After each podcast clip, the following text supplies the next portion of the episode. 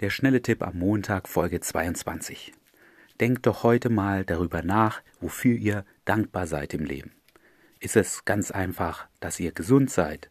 Ist es der Job, der euch Spaß macht? Euer Hobby, wie zum Beispiel Frauen kennenlernen, was euch Spaß macht?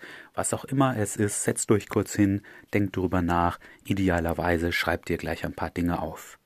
Denn es gibt so viele Menschen, die haben es eigentlich ganz gut und die wissen das gar nicht wertzuschätzen, was sie alles haben. Und es gibt einfach Menschen, ich habe jemand kennengelernt, der hatte einen Tumor im Oberkiefer, ihm musste der Tumor entnommen werden, die ganzen Zähne mussten raus, jetzt hat er keine Zähne mehr oben, es müssen Implantate rein.